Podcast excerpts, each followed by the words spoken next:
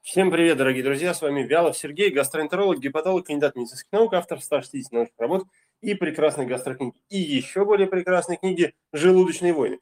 Если вы еще не обзавелись этой прекрасной книгой о желудке, о борьбе с кислотой, изжогой, рефлюксом, э, забросами, желчью, атрофией и многим чем еще, то обязательно закажите себе книжку «Желудочные войны».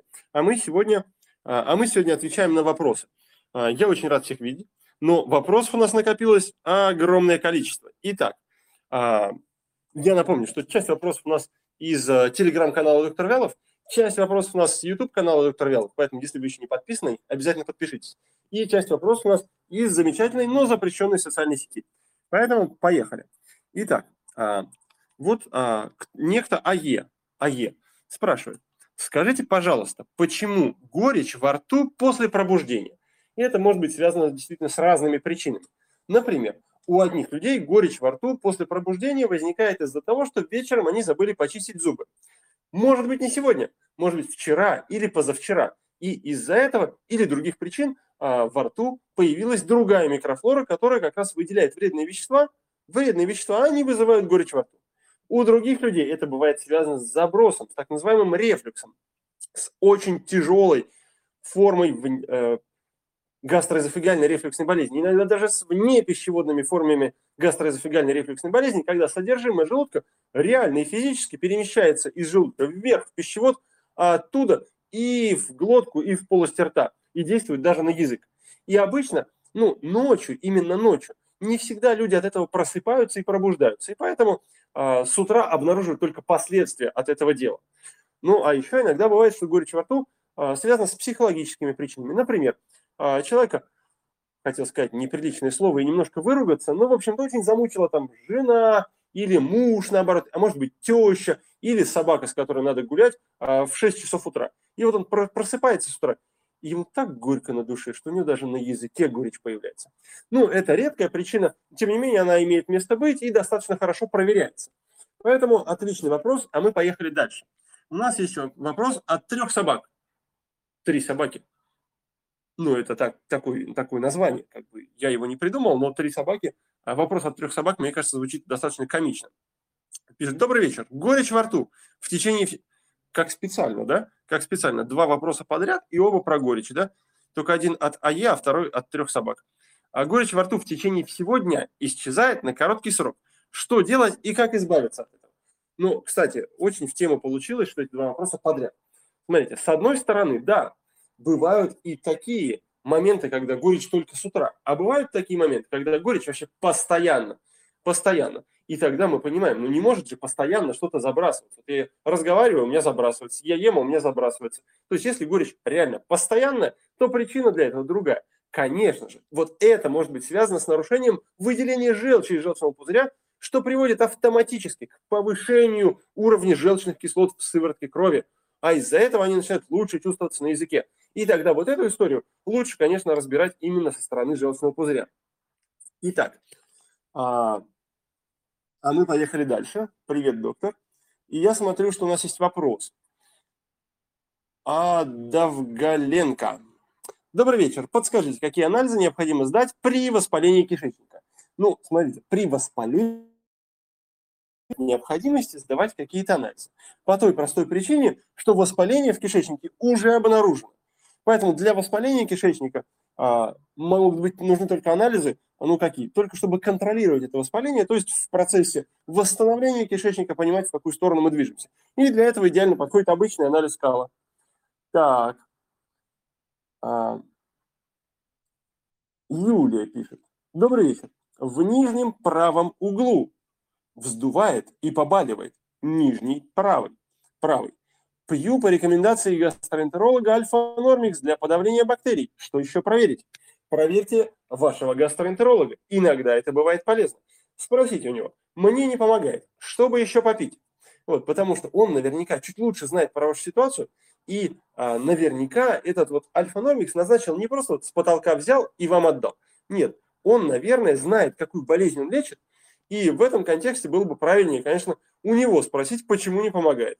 А, это такой, ну, для многих врачей достаточно болезненный вопрос, но, тем не менее, а, бывает, и я кого-то лечу, и действительно не помогает, и мы начинаем вместе разбираться, почему такое происходит, исключаем все возможные ошибки, которые в этой ситуации могут быть, или недочеты, и тогда действительно дело идет на лад. Ну уж если что-то вздувает и побаливает, то, возможно, речь идет о бактериях действительно, а может быть о других причинах, которые вызывают газообразование и, скорее всего, в кишечнике.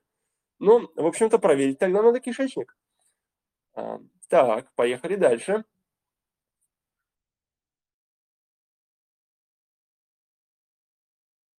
А вот Гульнур спрашивает, вообще реально ли вылечить ГЭРБ? Есть даже заброс иногда остатков пищи и неприятный запах. Очень мучаюсь. Подскажите, как быть и как вылечить? Ну, а, давайте первая часть вопроса очень простая. Реально ли вылечить ГЭРБ? Да, абсолютно реально. А, очень часто бывает, что на этом пути лежат какие-то ошибки, недочеты, а, какое-то неправильное понимание, неправильная интерпретация своих симптомов, например, или отсутствие нормального диалога вместе с врачом, или какие-нибудь аптечные козни. Всякое бывает. Но вообще, в принципе, это реально. И обычно для лечения ГЭРБ, а, ну, в зависимости от той формы, которая есть, неэрозивная, это где-то 8-12 недель, эрозивная форма где-то 12-16 недель. Ну, за этот срок вполне себе реально вылечить ГЭРБ при одном условии, что причина этой рефлексной болезни устранена.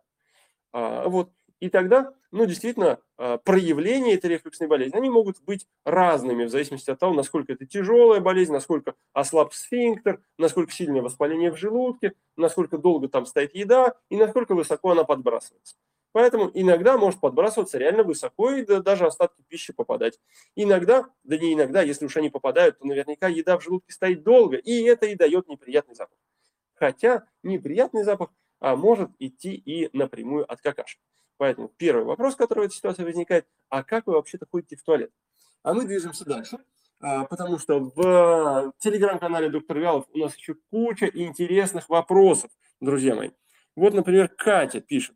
Добрый вечер. Ось, мозг, кишечник. Что думаете по этому поводу? За счет каких механизмов стресс вызывает боли в животе? болезнь? Ваше мнение? Ну, это очень просторный такой вопрос, широкий вопрос – а, который, собственно, предполагает какую-то целую лекцию. А, мы с этим подробно разбираемся на гастрогруппе, и вот в рамках марафона я такие вещи себе позволяю. Но сейчас у нас просто прямой эфир с ответами на вопросы, поэтому коротенько. А, ось мозг-кишечник действительно существует. Никто ее не отменял. И работает она действительно в обе стороны. И мозг влияет на кишечник, и кишечник на мозг. И это доказано множеством исследований, в том числе и исследований 40-х годов, исследований 70-х, 80-х годов, и исследования 2000-х годов. Просто сейчас эта тема стала более популярной, хотя она была и раньше. изучена, известна и использовалась в медицине. Вот. А механизмы, ну, механизмы достаточно сложны, чтобы сейчас излагать их здесь на пальцах. В общем-то, это нейронные связи, а, нервно-мышечная передача, синапсы и разные медиаторы, которые обеспечивают контакт нерва вместе с мышцей. И, собственно, регулирование гладких мышц а, нервными сплетениями, расположенными непосредственно в самом животе, и э, регулирование тонуса нервной системы, собственно, гипоталамусом и корой головного мозга. Вот. А вот стресс и боли в животе – это немножко другая история. Это не связь мозг-кишечник. Это вообще другая плоскость. Потому что у нас бывает соматизация психологических проблем. Когда у человека есть психологическая проблема, не просто стресс вот этот абстрактный, а психологическая проблема соматизируется, вызывая проблемы органов. Бывает и обратная история. Психотизация соматических проблем, когда вызывает новую проблему а, в психологической сфере. А бывает психосоматика. И это другая совершенно плоскость. Но при этом медвежья болезнь не является ни тем, ни другим, ни третьим. И это повышенная неврогенная возбудимость кишечника. Ни больше, ни меньше. Соответственно, тактика действий во всех этих ситуациях, она абсолютно разная. Так. А. Нелли вот пишет. Как долго можно пить препарат Нексиум? Можно пить так долго, пока что-нибудь жизненно важное не отвалится. А, потому что длительный прием препаратов э, из группы ингибиторов протонной помпы все-таки чреват. Чреват какими-то группами побочных эффектов. Целых шесть групп есть побочных эффектов, связанных, например, а, с формированием и развитием фундальных полипов желудка который иногда относят к предраку, связан с повышенным риском избыточного бактериального роста в кишечнике или госпитальной пневмонии, или с дефицитом железа, кальция, магния, витамина В12. А дальше иногда это связано с сердечно-сосудистым риском повышенным, когда возникают инфаркты, инсульты. Короче, а куча разных вещей, в том числе и остеопороз, и переломы шейки бедра. Так вот, поэтому нет такой задачи длительно принимать вообще какие-либо лекарства. Потому что на самом деле а, любое заболевание пищеварительной системы, ну, может быть, за редкими какими-то исключениями, практически всегда лечится в обозримой перспективе, ну, в пределах там 6 месяцев, условно говоря. И поэтому нет необходимости длительно принимать какие-либо препараты, в том числе и Nexium. Так. А, Ирина. Здравствуйте. Чем связано, чем связано частые кишечные инфекции у взрослого? У меня АУ, АИГ, аутоиммунный гепатит или аутоиммунный Г что? А, а вообще АИГ, ну если с медицинской точки зрения рассматривать, это аутоиммунный гепатит. А, может быть, вы имели что-то другое в виду и какое-то вот не общепринятое сокращение использовали. Почему у меня возникает такой вопрос? Потому что если у человека реально есть аутоиммунный гепатит, то ему было бы неплохо лежать поближе к больнице. И тогда частые кишечные инфекции действительно являются закономерным следствием аутоиммунного гепатита, потому что это крайне тяжелое заболевание, когда мы говорим о таком показателе жестком, как там выживаемость, например, за какое-то количество лет. И здесь нужно э, грамотно разбираться в состоянии печени, в лечении этой проблемы. И в такой ситуации обычно люди не задают вопрос, с чем связаны кишечные инфекции часто. Господи, с тем, что печень разваливается. Вот. А, но у меня сложилось такое впечатление, что, может быть, вы имели что-то другое в виду. А, так, Лариса. Сибор принимал альфа-нормикс. Есть ли непроходимость, есть ли необходимость по окончании закрепить выздоровление бифеформы? Бывает такая необходимость закрепить стул при диарее. А вот закреплять лечение а, нет такой необходимости, а, потому что вы продолжаете жить дальше, и воздействие на микрофлору вашего кишечника в любом случае будет продолжаться. После лечения СИБР, а, а даже во время этого лечения, есть необходимость понять, в чем же причина, которую этот СИБР вызвал. Потому что вылечить СИБР можно легко и просто. Вот так вот, как двумя пальцами щелкнул, и все, и он закончился. Но завтра он возникнет снова. Просто по той причине, что вы не уточнили, из-за чего этот СИБР. И закрепить выздоровление в этой ситуации можно даже бутылочкой пивка, но это не приведет к тому, что а, результат будет устойчивым. Устойчивость результата здесь гарантируется отсутствием причины. А судя по всему, вы сконцентрировались росте, а про причину, скорее всего, забыли. Итак, поехали дальше. И мы возвращаемся, а, мы возвращаемся в телеграм-канал «Доктор Вялов», потому что здесь еще куча разных интересных вопросов. Вот, например, Дилара спрашивает, опухоль на брыжейке. На брыжейке. Опасная штука? Да, КЭП, конечно. Любая опухоль – опасная штука. Но проблема в том, что на брыжейке, когда вы ее нашли, вы не взяли оттуда биопсию и не знаете, что это за опухоль. Если бы мы знали, что это за опухоль, мы бы сказали, насколько она опасная. А поскольку нам это неизвестно, то неизвестность еще более опасная штука, потому что это может быть а, что-то, начиная от банального воспаления, какой-нибудь аденомы, липомы, лейомиомы и заканчивая а, карциноидом или какой-нибудь злокачественной опухолью брыжейки. Поэтому надо в максимальные сроки уточнить, из чего состоит все-таки эта опухоль. И, соответственно, решить этот вопрос. Либо удалением, либо какой-то э, лекарственной терапией. Поехали дальше. Э, Аида пишет, при колоноскопии поставили диагноз эрозивный колит. Лечится ли? А, да, эрозивный колит в базовой комплектации лечится, если он ничем не осложнен дополнительным, если нет никаких иммунных бонусов или каких-то других. А, да, и бывают разные причины, которые вызывают эрозивный колит. Это совершенно не обязательно должна быть именно болезнь крона или именно язвенный колит. И вот даже последние исследования, которые были а, представлены буквально неделю назад на американской гастроэнтерологической неделе, они говорят о том, что да, есть большое количество а, иммунно опосредованных а, воспалительных заболеваний кишечника, которые не относятся ни к язвенному колиту, ни к болезни крона, не являются излечимыми. Да. Вот, для них пока корявый термин придумали, который не очень хорошо используется. Но, тем не менее, это немножечко устраняет тревожность у многих людей. Итак, Катерина пишет, Доктор, вопрос по колоноскопии. Скажите ваше мнение. Пожалуйста, как лучше всего же все же ее делать с наркозом или без. Есть клиники и врачи, которые принципиально не делают седацию, аргументируя это тем, что человек во сне не чувствует, что происходит, и якобы можно проткнуть кишечник. Другие, напротив, делают только с наркозом. Практически идеальный вопрос, Катерина. Ну, смотрите, на самом деле, вот я когда в Германии работал в свое время, в Шарите, в Берлине, вот я делал колоноскопию своими руками. Я знаю, что это такое. А, я слежу за научными исследованиями, за научными работами, за работой эндоскопистов. И вы знаете, надо быть абсолютно безруким или безголовым, или рукожопым, чтобы проткнуть что-нибудь во время колоноскопии. И это нереально. Надо прям постараться, чтобы это сделать. Если мы посмотрим на статистику, то частота перфорации кишечника, так называется это осложнение, не превышает половину процента. Половину процента. И если ориентироваться на международную статистику, это такие случаи, когда кишечник исходно был запущен настолько, что можно было бы, в принципе, его и сразу удалить, а не делать колоноскопию. Ну, то есть, когда там обширные язвы, какие-то глубокие эрозии, когда там кровище во все стороны, тогда действительно, да, это, пожалуй, что и возможно сделать. Но а, если а, нет такой ситуации, если вы не лежите в больнице, если кровь не льется, то тогда вероятность проткнуть ну, просто стремится к нулю. Поэтому, если эндоскопист боится проткнуть, то вопрос скорее к нему, чем к самой процедуре. Вот. А, и это уж точно не является аргументом. На самом деле, во время проведения колоноскопии никто не ориентируется на человеческие ощущения. Это что, вслепую, что ли, исследование? Друзья мои, Кэп, вы серьезно? То есть а, эндоскопист, да, он смотрит там в телевизор в этот глазок, да, и он же видит, куда он идет, эндоскоп ведет. Правда? Конечно. Это же не значит, что он вот так глаза закрыл и тыкает эндоскопом. Сюда больно? Да. Сюда не больно? Да. Значит, туда надо идти. Так, что ли, ее делают? Конечно, нет, друзья мои. Наоборот, анестезия, она как раз и нужна для того, чтобы сделать колоноскопию, чтобы человеку было не больно, чтобы не было неприятных ощущений.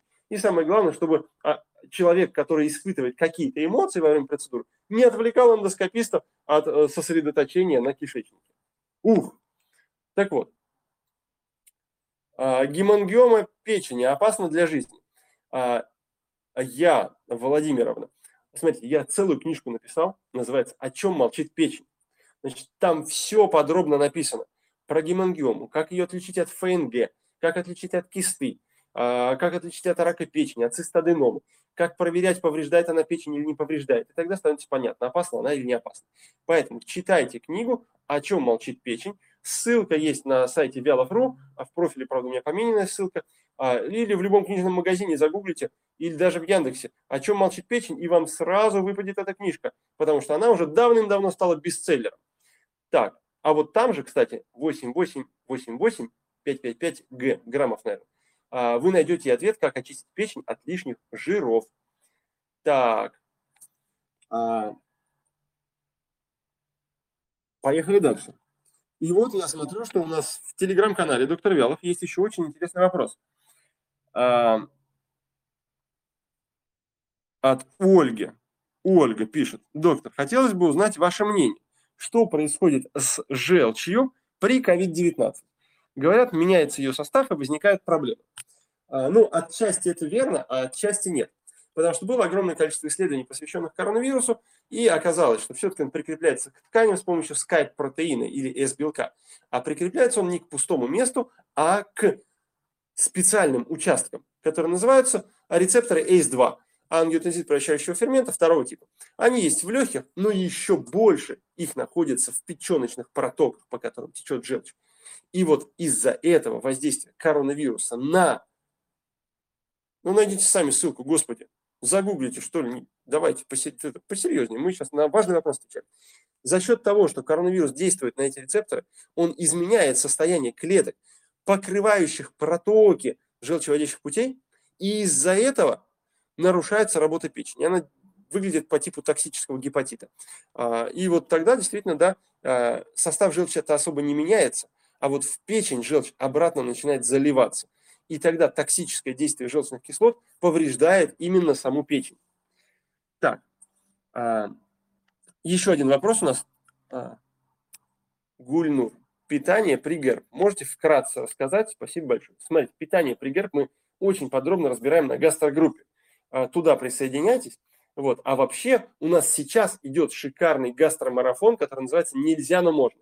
И это логическое продолжение бесплатного марафона «Сколько можно», э, к которому вы тоже можете присоединиться. Если вы еще не были на этом марафоне, обязательно сходите. Целая неделя, а, разные задания, ключевая информация про белки, про жиры, про углеводы, про питание, какие симптомы что провоцируют. Очень полезная штука, уже больше 5000 человек прошли его, а, а вы еще не прошли. Поэтому Вялофру, присоединяйтесь к бесплатному марафону сколько можно. А, салон Принцепса, я вас тоже обожаю. А, спасибо вам большое. Так, поехали дальше.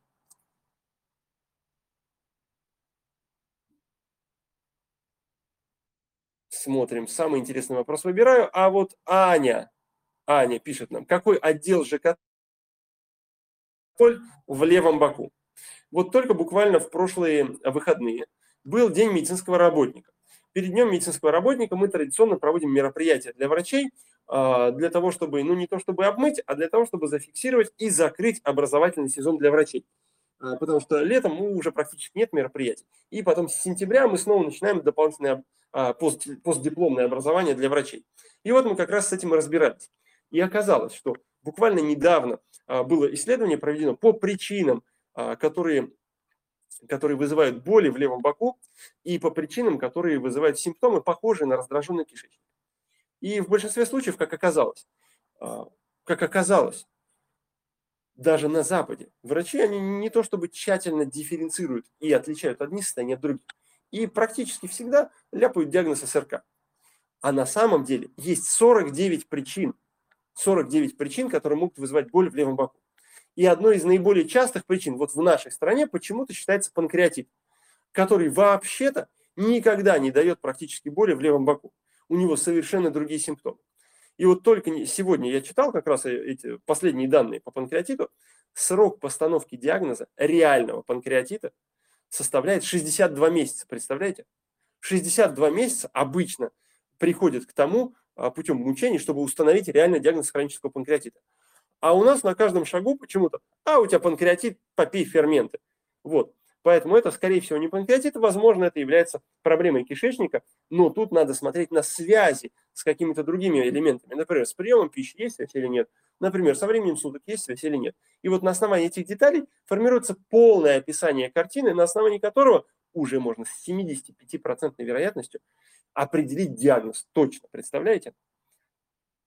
Так вот, а, Итак, Елена. Опять Елена. Нет, это другая Елена. Вот Елена в телеграм-канале доктор Вялов пишет. На приеме у гастроэнтеролога я пожаловалась на постоянное вздутие живота и боли при употреблении сырых овощей и фруктов. То есть вздутие и боли. Доктор выписал курс приема флуконазола, так как заподозрил кандидоз кишечника без анализов – а, так же не делается. Может быть, вы что-то упустили, Елена, в этой логике. Я пропила, но улучшение не наступило. Что предпринять? Посоветуйте, пожалуйста. Ну, очевидно, что проблема закралась а, в кишечник. Просто потому, что вздутие связано именно с кишечником. И если мы нагружаем его чуть-чуть побольше, даем ему чуть более естественную нагрузку в виде овощей, фруктов, зелени или, может быть, даже злаков каких-то, то тогда, конечно, он провоцирует еще большее вздутие газообразования. Отказываться от них нельзя, потому что это вызовет запор, но решить проблему надо. Ну, прежде чем ее решить, надо все-таки уточнить, а не вот, ну, как бы совершенно необоснованно брать а, с потолка какой-то кандидоз или какое-то грибковое поражение кишечника, чтобы сразу вот лупить а, какой-то противогрибковый препарат. Поэтому, возможно, для этого была какая-то предпосылка. И наверняка доктор заподозрил это. Может быть, вы раньше принимали там антибиотики какую-то кучу, там, может, хеликобактер лечили, или простуду какую-нибудь, или коронавирус, и была там тонна антибиотиков. Или, например, у человека постоянно молочница возникает, да, а иммунитет ослаблен, постоянные ангины. Тогда еще тоже можно заподозрить, а потом подтвердить. И вот когда мы подтвердим наличие кандидоза, тогда мы будем его лечить. А пока мы еще не подтвердили, то мы помним, что 59, ой, 49 заболеваний которые могут вызывать подобные симптомы и подобные ощущения. Так что здесь, конечно, надо поковыряться немножечко в самочувствии. Так. Ирина. Жжение языка мучает второй год. Врачи сказали психосоматика. Обследовалось, ничего не находится. С чем это связано? Ну, Ирина, есть много разных проблем, которые к этому приводят. Ну, вначале я говорил об этом, я попробую сохранить эфир, вы пересмотрите записи послушайте внимательно. Первое, по поводу психосоматики, и второе, по поводу ощущений на языке. В самом начале это было. А, так. Анжела. После ковид тромбоциты 345. Это показатель в пределах нормы. Или надо предпринимать, принимать препараты, разжижающие кровь. Офигенный вопрос, а, просто потому что препараты кровь не разжижают. А, и это одно из самых больших и коварных заблуждений. Препараты мешают склеиванию тромбоцитов, раз, а кровь разжижает жидкость, два. Поэтому препараты, которые разжижают кровь, их не существует. А, вот, это одна половина ответа на ваш вопрос. А второе, что после ковид действительно изменяется тромбоцитарная реакция, действительно изменяется уровень додимера и уровень эм, других показателей, которые отвечают за свертываемость крови. И это показатели сложные для самостоятельной интерпретации. Их может интерпретировать только врач. И поэтому только врач на основании протромбина, МНО, дедимера, а может быть и каких-то других показателей а, определит, нужно ли вам препараты не разжижающие кровь, а нарушающие слипание тромбоцитов. И это совершенно другая история, которая может быть опасна и категорически запрещена для самостоятельных экспериментов. Поэтому, если после ковида такая история случилась, обязательно сходите к доктору и проверьте. Так вот, а, а, у нас еще один вопрос есть. Ну, у нас куча вопросов еще в телеграм-канале. Я думаю, что мы там продолжим а, отвечать с моими помощниками. А, вот, но Мария вот спрашивает, как правильно есть фрукты между основными приемами еды, перед едой, после или вообще как захочется. Вот как раз, Мария, для этих ситуаций и придуман был марафон «Сколько можно?» и его продолжение «Нельзя, но можно». Поэтому посмотрите внимательно материалы. В понедельник стартанем марафон. Под, подключайтесь, присоединяйтесь на сайте Вялов.ру, есть вся подробная информация. А, так. Вот еще Елена пишет. Добрый вечер. Я опоздал на текущий марафон по питанию. Скажите, пожалуйста, будет в дальнейшем еще проходить такой же марафон? Смотрите, а, я решил проводить 15 марафонов, 15 марафонов каждый месяц. Что-то уникальное и совершенно новое. Повторов не будет, но будут крутые новые марафоны. Поэтому присоединяйтесь сначала к бесплатному марафону, потом к продолжению марафонов. А те, кто пропустил, может быть, если будет огромное количество желающих, я что-то из этого повторю. А, но пока повторять не планирую. Пока мы топим вперед, вместе мы будем в течение длительного времени, полгода или год, каждый месяц с новым марафоном развиваться, развиваться и развиваться дальше, прокачивать новые навыки, делать свое здоровье еще лучше, помогать своим родственникам, друзьям, близким, окружающим. Поэтому сами присоединяйтесь к марафону, друзей подключайте к марафону. А мы там прорабатываем каждый навык. Вот мы а, уже сейчас в марафоне нельзя, но можно, он очень интересный, он такой провокационный совершенно. Разбирали жареные, например, как правильно есть жареные.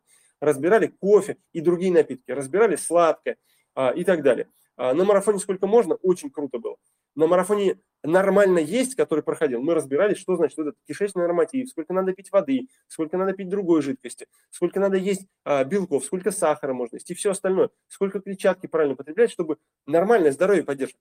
Дальше будет еще круче. Я вас уверяю, следите за новостями. Следующий марафон мы планируем вместе с участниками текущего марафона. То есть в рамках этого марафона мы будем дальше придумывать новую тему, новые задания, а, что-то новое, интересное. И поэтому пойдем прямо вот по самому пику а, вашего любопытства и будем развивать эти темы дальше. И в рамках марафона у нас есть чат, в котором мы все это обсуждаем, и я там постоянно на связи. У нас есть видеоматериалы шикарные, у нас есть тестовые задания бомбические и, конечно, практические задания, которые простые, но очень интересные. Итак, да, раз не успели, ну не успели, все. Но, тем не менее, те участники, которые проходили прошлый марафон, они помогают новым участникам вспомнить, освежить эти знания. Мне кажется, это очень круто. А, так мы формируем новое сообщество, друзья мои. Ну вот, а, КМ Шоп спрашивает. Все началось с газа, потом в боль в правом боку. Теперь уже гепатоз. Как спастись? Можно начинать молиться, это придаст вам душевных сил. Но если вы не религиозный человек, то знайте следующее, что проблема в кишечнике всегда ухудшается, если это уже какое-то заболевание. А диета здесь не очень-то помогает. Надо идти на гастрогруппу и решать этот вопрос. Там возникает сначала нарушение газообразования, потом присоединяется нарушение моторики, потом появляются токсичные вредные вещества. Это все провоцирует раздражение в кишечнике, добавляет избыточный бактериальный рост, а потом нарушается и проницаемость, а потом появляется уже и воспаление. И вот тогда дырявый и дряхлый кишечник поворотной вене действительно закидывает все токсические раздражающие вещества в печень. И тогда уже присоединяется и действительно гепатоз. И присоединяется, может, и гепатоз. Так, Олимбетова вот пишет у нас. А, без клизмы не хожу по большому. Что делать? Вялый кишечник, слабительные не действуют. Первый вопрос, который возникает в этой ситуации, как долго вы уже не ходите по большому? А, судя по всему, долго, потому что отчаяние привело вас на а, прямой эфир, и вы задаете такой вопрос, и уже перепробовали клизмы. Но на самом деле клизмы, они не очень-то и помогают. Они просто способствуют опорожнению нижней части кишечника. Поэтому а, слабительные бывают разные. И если вы уже наступили на эти грабли слабительных, то, скорее всего, у вас уже возникло привыкание. Чаще всего оно а, появляется, на, как-то не парадоксально, самые, в кавычках, безопасные препараты. Типа растительные препараты, никакого вреда нет, но привыкание 100%. Почти такое же, как к марихуане или каким-то другим тяжелым наркотикам. Мы против наркотиков, но тем не менее привыкание они вызывают, и слабительные тоже вызывают. Поэтому теперь вы чреваты привыканием, с которого надо слезть, и, возможно, уже развитием лаксативного синдрома, который не позволяет потом нормально ходить в туалет. Но обычно эта проблема решается очень просто. А, во-первых, нужно выполнять кишечный норматив, то есть делать то, что положено делать для кишечника. Второе, надо создать условия для того, чтобы кишечник нормально работал. Для этого нужно а, подменить ему клетчатку, подменить ему жидкость. Потом, если это вдруг не помогло по каким-то причинам, дальше надо двигаться и э, стимулировать кишечник. И в стимулировании кишечника у нас есть два этапа силы. Легкая сила и большая сила. Вот. А, собственно, вот таким вот подходом мы обычно решаем все эти вопросы. Но первое и самое главное, что надо начать, проанализировать вам ваше питание. Потому что я за вас сделать этого не могу, конечно. Я могу указать на наиболее частые ошибки, но тем не менее ваша основная задача – проанализировать свое питание. Как показывает практика и результаты международных, в том числе исследований, и российских исследований, то обычно люди с запорами, они просто-напросто не едят. Ну, это всегда наталкивается на сопротивление. Мы его преодолели уже на марафоне нормально есть. А сейчас движемся дальше. Так.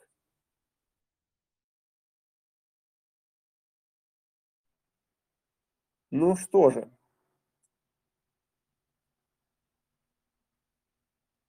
Айнура, я тоже вас люблю. А, но Евгений спрашивает, при колоноскопии обнаружены единичные лимфоидные фолликулы. Что это значит? Ну, кишечник, на самом деле, а, о нем опускают иногда некоторые факты. И кроме а, артериального кровоснабжения в кишечнике, кроме венозного кровоснабжения в кишечнике, есть еще и лимфатическое снабжение кишечника. Почему? Да по одной простой причине. Что на самом деле, оказывается, жир всасывается не в печень. Друзья мои, жир всасывается не в печень, жир всасывается, половина его всасывается в лимфатические сосуды сразу из кишечника. О, секрет рассказал всем.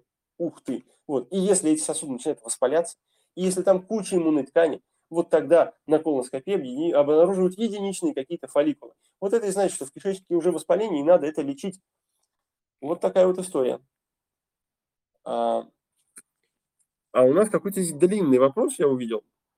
Длинный вопрос в телеграм-канале доктор Вялов. Если вы еще не подписаны, обязательно подпишитесь в телеграм-канал доктор Вялов, там много чего интересного. Итак, о, вопрос от QQ. QQ-шка.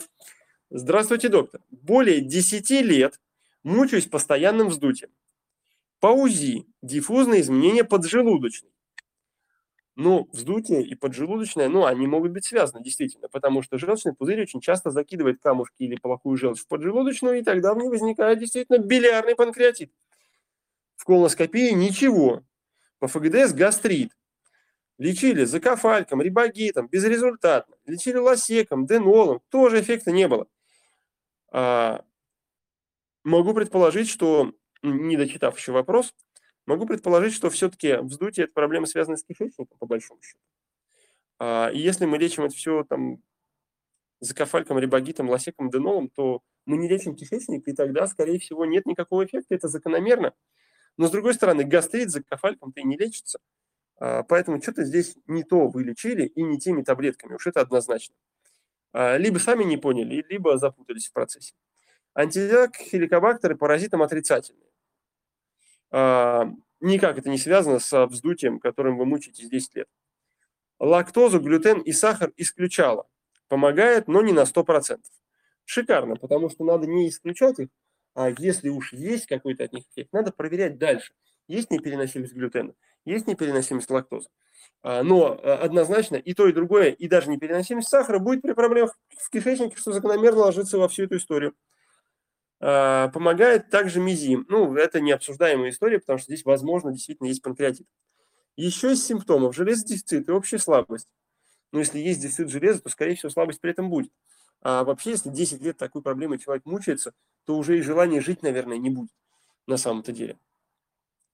А если в кишечнике есть проблема, а, да и там в желудке вроде говорили про гастрит, тут может быть и атрофия, и проблемы со стулом, о которых человек умолчал из-за пикантности этой проблемы. Какую сторону копать? копать? Проверять тщательно поджелудочную, сдавать амилазу липазу? Ну, это сто процентов надо делать. Надо проверять поджелудочную, сдавать амилазу или пазу, потому что действительно, если желчный был удален, причину никто, конечно, не искал, она, может быть, сохраняется и до сегодняшнего дня, и тогда желчный пузырь продолжает гадить но уже не в свой мешок, в пузырь, а в поджелудочную железу. И это может привести к опаснейшему состоянию, к панкреонекрозу. Поэтому эту ситуацию точно нельзя сбрасывать со счетов. И контролировать ее, ну, в принципе, надо вылечить. Вот. А вообще основная проблема здесь 100% связана а, с кишечником. И неизвестно, когда вы делали колоноскопию. 10 лет назад, когда там еще не вырос ни один полип. А, или а, вот два года назад, когда они уже должны были подрасти. Поэтому вопрос скорее колоноскопии. Наверное, придется ее переделать или посмотреть на дату этого исследования, потому что у нас очень многие ориентируются на колоноскопию там, пятилетней давности, типа было же все хорошо. А вот буквально на прошлой неделе ко мне приходила пациентка, которая делали колоноскопию год назад, но так, знаете, как-то нехорошо сделали, что не нашли ничего, а вот когда она сделала у нас, у нас офигенный эндоскопист, и он нашел 19 полипов. 19. 19, половина из которых оказались тубулярными аденомами, блин, с дисплазией. И там буквально оставалось немножко до рачины в кишечнике. О, какая история. Поэтому бывает тщательнее, тщательнее смотрите кишечник. Особенно, если все стрелки указывают на него. Итак, Татьяна пишет. Доктор, а что происходит с мелкими камнями в поджелудочной железе после заброса из желчными пузыря? А, во-первых, надо очень постараться, чтобы маленький камушек из желчного пузыря добросился до поджелудочной железы. Потому что, скорее всего, он закупорит проток и придется вскрывать весь этот проток вместе с этим животом. Это стрёмная очень история. Но если камушек реально попадает в поджелудочную железу, то тогда случается полная задница. Полная задница, друзья мои. Близкая к реанимации. Но иногда камни могут образовываться не в желчном пузыре, а в самой поджелудочной железе. И из-за этого тоже возникают проблемы. Полегче, конечно полегче, чем тот камень, который прилетает из желчного, но тем не менее. А чаще всего из желчного пузыря просто сгустки желчи прилетают туда.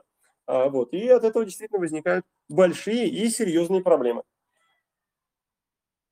Джоанна, Джоанна Доу. Насколько опасно сильное опущение органов брюшной полости после большого похудения в связи с хроническим панкреатитом? Ни насколько не опасно. Вообще ни насколько. Живите спокойно. Так. Так, так, давайте какой-нибудь интересненький вопросик-то. Тепличук. Тепличук. Вика, после стресса начал беспокоить кишечник, боль и чувство переполнения. Как себе помочь? Накапать себе пустырника и валерьянки, чтобы стресс уменьшился а потом спокойно пойти на колоноскопию, чтобы проверить кишечник. В начале а, нашего эфира была информация по поводу того, что такое стресс, а, и вот этот момент пересмотреть, потому что это достаточно очень важно. Так, Фатима. При гепатоспленомегалии может болеть выше пупка и слева под ребром. Фатима, при гепатоспленомегалии срочно идти к врачу. Срочно идти к врачу. Это может быть цирроз печени или какое-то серьезное заболевание, с которым вы сами не справитесь. И поэтому будет уже абсолютно неважно, из-за чего, в каком-то месте живота болит. Это уже будет неважно. Это все уйдет на второй план, если там реально цирроз и реально гепатоспленомегалия, а если там, не дай бог, и асцит или варикозное расширение вен пищевода, это трагедия. Бегом к врачу. Даже не думайте сами что-то делать. Владимировна, вы огонек. А, а мы поехали дальше. У нас есть очень интересный вопрос. А вот Александра пишет. Ферритин повышен, 130. Это воспаление? Нет, Александра, вы знаете, 130 э, это даже не повышен. Это даже не повышен. Это просто нормальный уровень, один из нормальных уровней ферритина. У Дивертикулы. А, это опять Александра. Два вопроса от одного человека. Давайте лучше кого-нибудь еще. А, а вот Светлана пишет. Светлана, здравствуйте. По анализу крови выявили лактазную недостаточность. И это глубокое заблуждение. Сразу прям говорю, сходу по анализу крови лактазную недостаточность выявить нельзя. А, ну вот Светлана здесь дальше пишет. Генотип CC. Да, генетическую предрасположенность к этому состоянию можно выявить, но подтвердить ее окончательно все-таки нет. А адекватно ли иногда есть молочную продукцию вместе с капсулой лактазы? Например, лактаза обезвредит ли это молочку для кишечника? Ну, это связано с тем моментом, что лактоза все-таки она перерабатывается и переваривается в нижних отделах кишечника, и из-за этого, собственно, она и газует по большей части. А все лактозы, которые, лактазы, которые есть в капсулах, они начинают рассасываться в начальных отделах кишечника, поэтому их эффект, ну, примерно половина, на самом деле, от того, на что мы рассчитывали. А, поэтому в этой ситуации самое главное определить, несмотря на предрасположенность, эта предрасположенность реализовалась вообще или нет. А может быть, эта предрасположенность не реализовалась, а в кишечнике воспаление существует. И из-за этого не переносится лактоза и какой-то другой сахар. И тогда можно попасть в очень неприятную ситуацию. Можно всю жизнь думать, что у тебя непереносимость лактозы генетическая, а там только предрасположенность, а ее нет. А проблему создает воспаление в кишечнике, которое через пару лет превратится в полипы в какую-нибудь фигню. Вот об этом подумать в первую очередь надо. И вот если мы успокоимся и увидим, что кишечник чистый, никакого воспаления нет, все супер гуд, тогда можете пить свои ферменты сколько хотите. Так. Опа. Ну, тут Алекс Икс пишет. Добрый вечер, доктор. Подскажите, пожалуйста, какими препаратами, разрешенными во время лактации, можно лечить эрозивную гастропатию? Прописали только антоциды от изжоги. Ну, на самом деле у антоцидов тоже есть ограничения. Нельзя принимать дольше, чем две недели. Дольше, чем две недели нельзя принимать. А если мы говорим про эрозивную гастропатию, а, то здесь вопросы, наверное, к вашему лечащему врачу. Потому что именно он должен знать, знать, какие препараты можно при лактации. А знать он должен, что практически все препараты можно при лактации, но при этом в инструкции это отражено только у двух препаратов. Поэтому в такой ситуации, когда есть эрозии и сильное воспаление в желудке, у человека, который недавно родил и сейчас кормит, Самый главный вопрос – надо быстренько найти причину этой проблемы, потому что не должно так было быстро возникнуть. И это может быть чревато, а, например, хеликобактерная инфекция зловредная которую можно передать ребенку в таком возрасте. И это ай-яй-яй. Поэтому надо идти все-таки в такой ситуации лучше к врачу, чтобы он провел полный список дифференциального диагноза. Потому что после беременности, после родов очень часто дебютируют аутоиммунные заболевания. И вы будете пытаться подлечивать эту эрозию вместо того, чтобы а, искать реальную причину. Вы будете ее подлечивать, принимая и попивая эти препараты, разрешенные при лактации. Но вы встанете на эти грабли, на костыли на самом деле. Будете на этих костылях, подлечивая постоянно желудок, будете делать это вечно, потому что вы забудете за это время о причине. Поэтому сейчас потратьте немножко времени, пока вы пьете антоциды. Идите ищите другого гастроэнтеролога, который проведет дифференциальный диагноз, как положено, который найдет причины этих эрозий, и который скажет вам, что все, почти все можно, но в инструкциях написано только у двух препаратов. Берите любой, не переживайте. Так. Друзья мои, а, напомню, что если вы еще не в курсе, вот эта вот замечательная книжка, которую вы сидите, называется «Желудочный войны». Она бомбическая. Я туда отрисовал 100 рисунков со всеми механизмами и путями, и обходными путями. Все, что связано с желудком, там есть. Про эрозии, про атрофию, про забросы, про герб, про рефлюкс, про кислоту, про хеликобактер, про то, как мы боремся с этим против этой ерунды за здоровый желудок. Там же есть про влияние а, на желудок поджелудочной железы, желчного пузыря, ферментов, кишечника. Очень полезная информация. Для тех, у кого проблемы с какими-то другими органами, ну, может быть, и желудком, у меня есть вторая книжка, она называется «Гастрокнига», в ней еще больше полезной информации. Читайте. А для тех, кто переживает за свое здоровье и думает о том, как бы собрать аптечку, у меня есть шикарная книга, называется «Неотложная помощь». Там вы найдете более 100 состояний, которые вот в жизни встречаются, и когда надо помощь оказать. По этой книжке соберите аптечку, положите у себя дома эту аптечку и книжку сверху. Если вдруг что-то случится, там вы найдете все, чтобы оказать неотложную помощь сразу. Там на картинке прям нарисованы все симптомы, что делать, да? И вы по этой книжке сможете проверить и подсказать даже врачу скорой помощи, что надо делать в такой ситуации. Вот. А, эти книжки есть. Вернее, я их не продаю. Есть ссылки на издательства и книжные магазины, в которых можно найти эти книжки. Поэтому а, вообще неплохо гуглить. Напишите Вялов и а, найдете сразу мой сайт и книжки и все остальное. Итак, а, а сейчас у нас а, идет гастрогруппа, на которой мы решаем все вопросы, связанные с желудком, с пищеводом, с кишечником, с а, поджелудочной железой, желчным пузырем. И параллельно сейчас идет самый крутой и самый провокационный гастромарафон «Нельзя, но можно». Я марафон проводить не буду, но еще 15 штук вперед проведу. Они все будут абсолютно разные. Там будет 100% уникальный контент, который вы нигде не найдете. И вот сегодня, кстати, про тоже было много чего интересного. В чате мы обсуждали. Поэтому присоединяйтесь к марафону сколько можно. Он стартует в понедельник. И следите за новостями, когда будет следующий марафон, который будет продолжением этого легендарного марафона. А мы пока продолжаем отвечать на вопросы. Итак, я вот смотрю, а, вопрос просто, который не могу пропустить, понимаете? Вопрос от Пам-Пам. Пам-Пам пишет. Сергей, скажите, имеет ли облепиховое масло противовоспалительный эффект для желудка или кишечника? Конечно же нет. Это обычный, банальный, но только ненасыщенный жир. Никакими лечебными свойствами он не обладает. Единственное, что от него можно получить слабительное действие. Если выпить сразу канистру этого масла, то тогда вас жутко пронесет, и вы справитесь с запором. Но вылечить воспаление в желудке или в кишечнике, ну нет. Если в желудок оно еще просто попадает и там немножко мнется и переваривает, размягчая содержимое, большего эффекта вы не получаете, то в кишечник оно просто не попадает. По одной простой причине. Весь жир всасывается в начале кишечника, прямо на выходе из желудка. И кишечнику фиг от этого. Вот в чем дело. Так.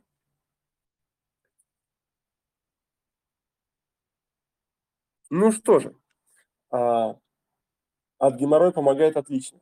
Да, если прямо туда его и пихать, Александр. Если это а, облепиховое масло в виде свечки, и вы туда его запихиваете, то единственный эффект, который вы получаете от облепихового масла, это размягчение какашек. Размягчение какашек. Большего эффекта вы не получите. А поскольку какашки становятся чуточку мягче, ну, так сказать, нежнее, нежные какашки – они меньше травмируют геморрой, и поэтому он меньше обостряется. Но сам геморрой это не решает, к сожалению. Друзья мои, итак, у нас еще вот тут какой-то вопрос от Татьяны. Он какой-то интересный, поэтому я зачитаю его. Смотрите, что пишет Татьяна. Здравствуйте. После рентгена с барием такое заключение. Гастроктоз третьей степени. Гипотонус 12-перстной кишки, то есть сниженный тонус. Дуоденогастральный рефлюкс то есть заброс содержимого из 12-перстной кишки, дальше обратно в желудок. Рентгенологическая картина мезонтериальной компрессии первой степени без нарушения проходимости баревой взвеси. И вот это наверняка человека напрягло, потому что по какой-то непонятной причине, чем больше сейчас мы начинаем делать рентген, тем больше находит эту мезентериальную компрессию. Наверное, было какое-то новое обучение или новые новости для рентгенологов, и они начинают это видеть. А, но, тем не менее, насколько это опасно и плохо, и что делать? Ну, надо определить степень этой компрессии. Если это степень компрессии первая, если она приходящая, то, в принципе, приходящая, есть такая форма компрессии приходящая, ни на что особо не влияет. Если же мы говорим про то, что эта компрессия может нарушать, нарушать кровоток в кишечнике, тогда может э, появиться риск ишемического колита, ишемического колита, и это действительно будет опасно. И это приведет к серьезному воспалению, ну не моментально, а через какой-то длительный период времени. И, возможно, здесь имеет смысл обсуждать постановку стента а, в мезентериальную артерию, но это жесткая очень процедура, а, либо а, какой-то вариант найти для того, чтобы обходить эту компрессию, то есть изменить консистенцию пищи, ну и, возможно, убрать те причины, которые мешают еде нормально двигаться по кишечнику еще, например, запоры. Так вот, Марина, добрый вечер. Про людей, у которых непереносимость глютена. Что подскажете?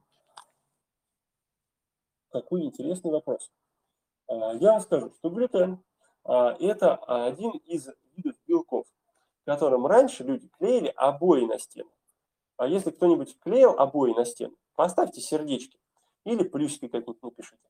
А клейстер такая штука была, развалили его и прилепляли там газетку на стену или обои. Вот такая вот клейковина, это по сути есть глютен. И вот этот глютен иногда вызывает в кишечнике иммунную реакцию по разным причинам. То есть суть этого процесса там достаточно простая, а вот подводка к этому процессу, она очень сложная. И вот если этот глютен вызывает а, иммунное воспаление в кишечнике, тогда да, тогда придется с этим бороться. И, наверное, исключать глютен из еды – раз, и лечить и восстанавливать кишечник – два. И угнетать и убирать этот иммунный механизм – три. Но бывают иногда наследственные причины, которые к этому приводят. А бывают вторичные, когда кишечник воспален, и из-за этого не переносится глютен. А бывает еще иногда, даже редкие случаи такие бывали, что из-за запора глютен э, не переносится. О, вот такие дела, друзья. Поэтому по причинам вот здесь придется пройти. Мы все причины полностью на гастрогруппе разбираем. Поэтому, кто хочет, следите за новостями. А, может быть, я все-таки запланирую еще одну гастрогруппу. А, мне просто не хочется а, лишать всех такой возможности, но у меня пока ресурсов не хватает на это. А вот, поэтому у меня сомнения. Поэтому пока провожу гастромарафоны и прямые эфиры. Вот уже а, который год, который, которую неделю, который месяц по средам. И, наверное, я завтра еще проведу прямой эфир, но не здесь и не здесь. Не в э, запрещенной социальной сети и не в телеграм-канале. Хотя на него обязательно надо всем подписаться. Я попробую провести эфир на Ютубе или ВКонтакте. Вот выбирайте, какая вам площадка больше нравится, и туда завтра присоединяйтесь. Завтра в 7 часов с вами встретимся. А на сегодня мы с вами прощаемся. До скорых встреч, дорогие друзья. Следите за новостями, подписывайтесь на все социальные сети, чтобы мы не потерялись. На сайте Велов.ру вся информация есть. И жду вас на марафоне. Все, всем пока-пока, до скорых встреч.